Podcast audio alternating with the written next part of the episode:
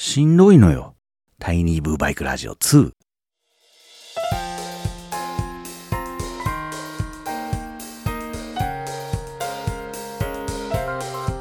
またか。いや、コロナワクチン接種の4回目に行ってきましてね。あの、接種したのがですね、先週の金曜だったわけですけども、土日2日丸々ダウンして、月曜はまあ普通に仕事に行ったんですけど、その夜発熱するというね。それで火曜からずっと休んでおりまして、で、今のご時世ね、発熱で休むとコロナではないという診断をされないと、体を復活しても出勤できないわけですね。ということで病院へ行きましてですね、見てもらってる先生に相談して、まあ検査に次ぐ検査結果ね、前々から治療している病気、この関係で、まあ、大腰筋っていうところに海が溜まってるわけですけども、まだ完全にね、海はなくなっていないっていうのもあって、そういう状態でのワクチン接種による白血球の頑張り、これが原因での発熱だと。白血球頑張っちゃいかんというかね、働いてくれないと困りますけど、そこそこ頑張りすぎない程度に頑張ってほしいみたいなところで、そのキワキワを探りながらの治療をやってるもんで、こういうことになっ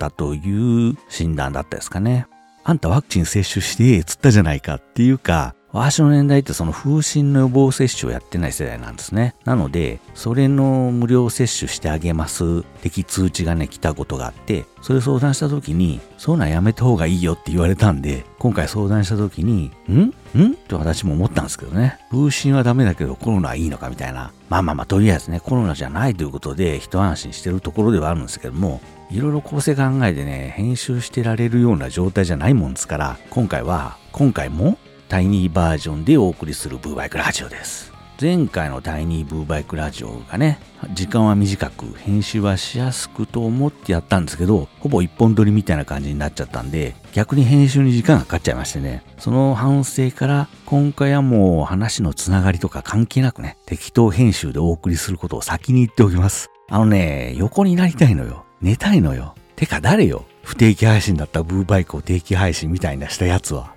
いや、お前が勝手にやってるだけじゃねえか。いや、しかしね、4回目はハードな人結構いるみたいですよ。皆さんもお気をつけよう。えー、副反応はね、気をつければ出ないってもんじゃないですからね。あ、そうっすよ。その病院行った時に検査とか終わって、こう、ロビー的なところのね、椅子に座ってこう、会計の番号が出るのを待ってたら、近づいてくる人がいて、マスクしてるから誰かわかんないじゃないですか。ん？って思ってたら、あの、いつもお世話になってるね、バイクショップのオーナーでね、ちょうどお店がお休みの日でしたから、お母様の付き添いということで、運転手なのかなできてるっていうことで、なんか遠くから見たら〇〇くんじゃないかなって思ったんよって言ってましたけど、あの、さっきも言いましたけど、マスクしてるとなかなかわかんないもんじゃないですか。それこそね、目くらいしか出てないですもんね。あと露出してるところっつったら背格好とかね、体型とかね、髪型、どこを見てわしだと思ったんだと。まさか耳の形とかあるわけないですね。なんかそこはかとなくね、目線が上の方にあったような気がしないでもなかったわけですが、こっちとはね、できるだけそういうところに目線がいかないように頑張っているっていうのに、このマスク必須の世の中ですよ。何をしてくれているんだと。まあ、私はね、コロナが始まる前、2017年頃からずっとマスクしてますんで、コロナが収まってもやっぱマスクはやるんですけどね。なんかないのもうなんだったらマスクへ目線を引っ張ってこれるようなもんは、そうっすよ。過去一部で配布したブマスク。ブーバイクはイベントをしてないもんすから余りまくっております。ヒルゼンジンギスカンですね、初版の事情初版かな事情は一つのような気がしないでもないですけども、えー、ちょっとね、公開でも非公開でも募集できないような状態になってしまいまして、えー、プライベート開催、本当にサボテンが食事しに行くだけの会となってしまいそうなんですが、えっ、ー、とね、伊豆市でサラそば食べようの会はしっかりやりたいと思ってますんで、えっ、ー、とね、みんな、ブマスクをゲットしに来るのじゃ。ということで、タイニーブーバイクラジオ2、始まります。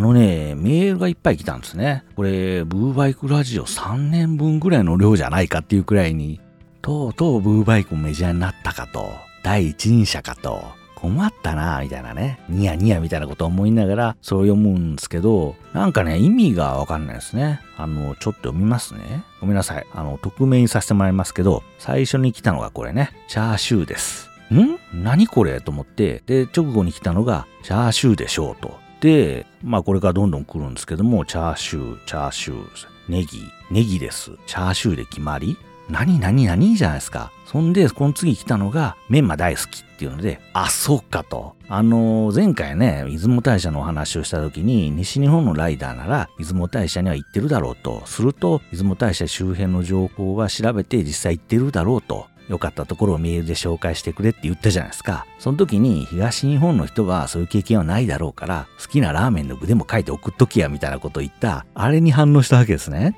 てめえら。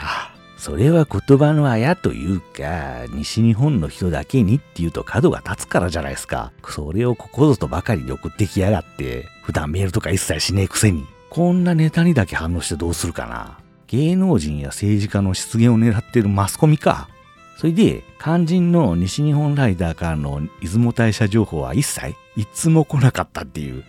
畜生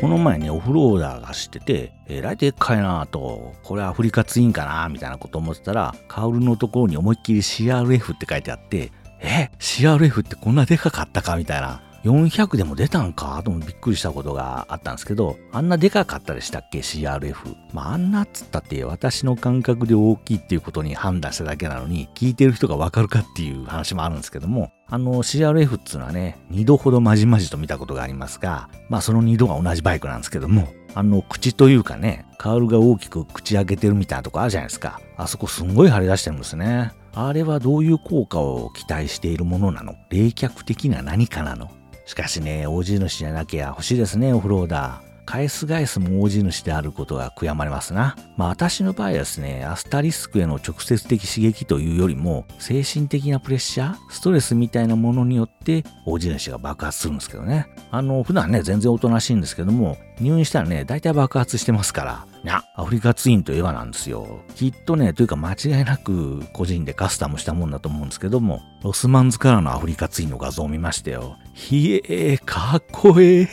欲しい。もうあの色にされるとね、ありとあらゆるバイクがかっこよくなりますな。あの、以前ね、PCX をロスマンズカラーにするデカールが出てましたけど、アフリカツインでもね、そんなのが出てるんですかね。カブをね、ロスマンズカラーにするやつはないの？出していわゆるね、今のホンダのトリコロールカラーと言われてるのありますでしょ？う ?CBR なんかでおなじみの。どうもね、あれがいまいちなのはね、青基調じゃないからじゃないかという仮説を立ててみたんですけど、どうすかねあの引き締まった青に赤と白のライン、そして黄色のアクセント。この黄色もポイントだと思うんですけどね。ここじゃないかなと思うんですけども、あのね、もうホンダもね、あの手の色を出せなくなったんですし、どっかそういうので出しちゃえばいいのにね。株そっくりのメイトを出すより、はるかにハードル低くないヤマハ、お株を奪え。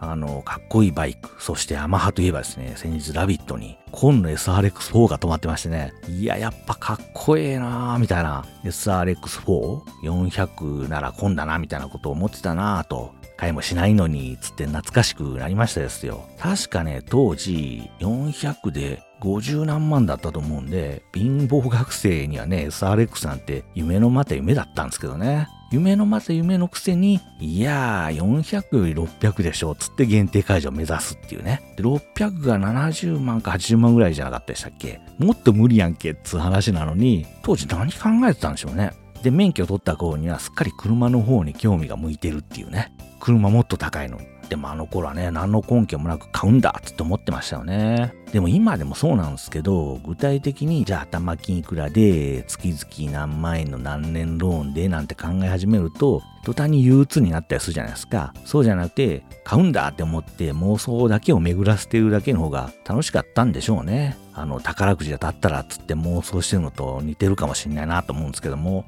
あとね、SRX への興味が失われていった理由がもう一つありましたね。当時ね、バイトしてたところの別のお店の社員さんがヘルプで手伝いに来てくれたことがあったんですね。その方乗ってたのがね、SRX6 だったんですね。あの、モッツスタイルっていうの？あんな格好して。まさにね、私 SRX 買ったら、こういう格好したいなって思い浮かべてたまんまの格好してるわけですよ。で、その人が背が高い人でね、180超えてたと思うんですけども、まあかっこいいんですよ。ちょっと待てと。わしのイメージがまさにこれなんだけども、これはこの人だからこそ似合ってるしかっこいいんじゃないかと。このまま足寸法にサイズダウンしてもう笑いにしかならんぞと、SRX ダメなんちゃうんみたいな、そんなこともありましたな。まあそういうことを言い出すと、じゃあお前は R1200R が似合ってるとでも思っているのかっていう話にもなってくるんですけどね。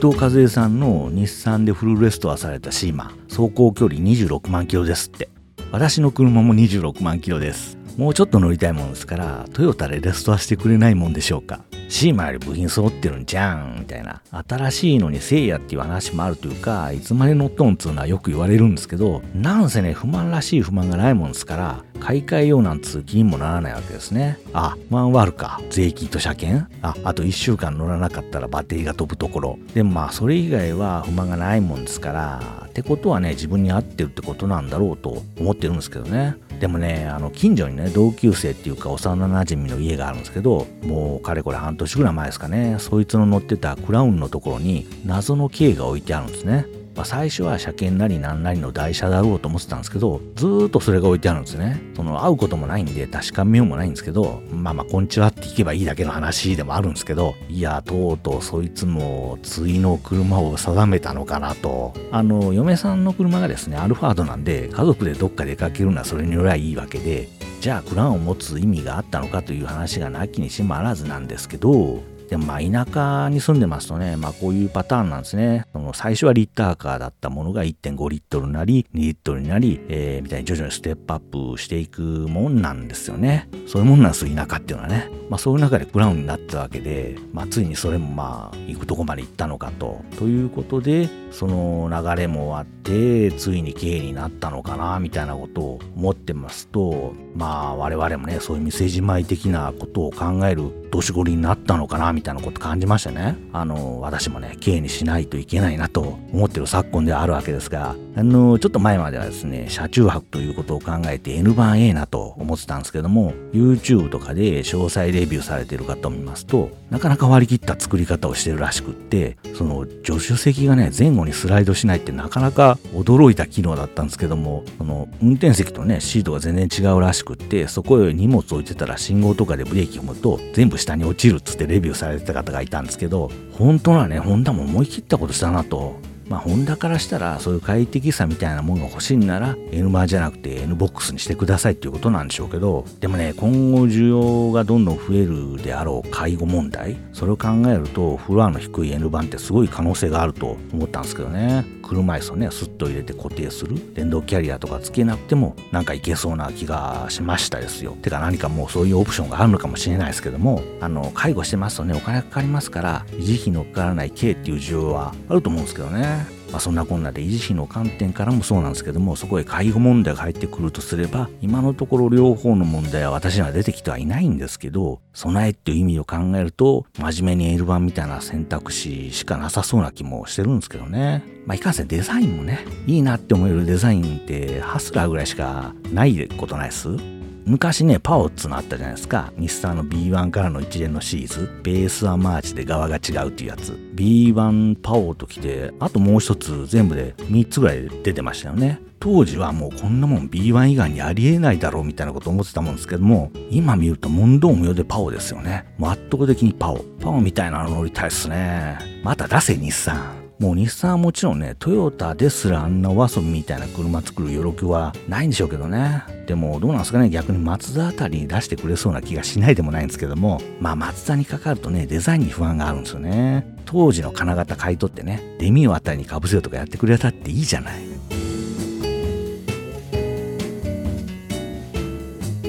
よかったよ、この週末何も予定入れてなくて。でも来週再来週とちょっとお出かけ予定入れてますんでそれまでしっかり英気を養いたいと思います。ということで、そろそろ私も限界です。寝させてということで、タイニーブーバイクラジオ2はこれまで。また次回ブーバイクラジオ本編でお会いしましょう。ごきげんよう。さようなら。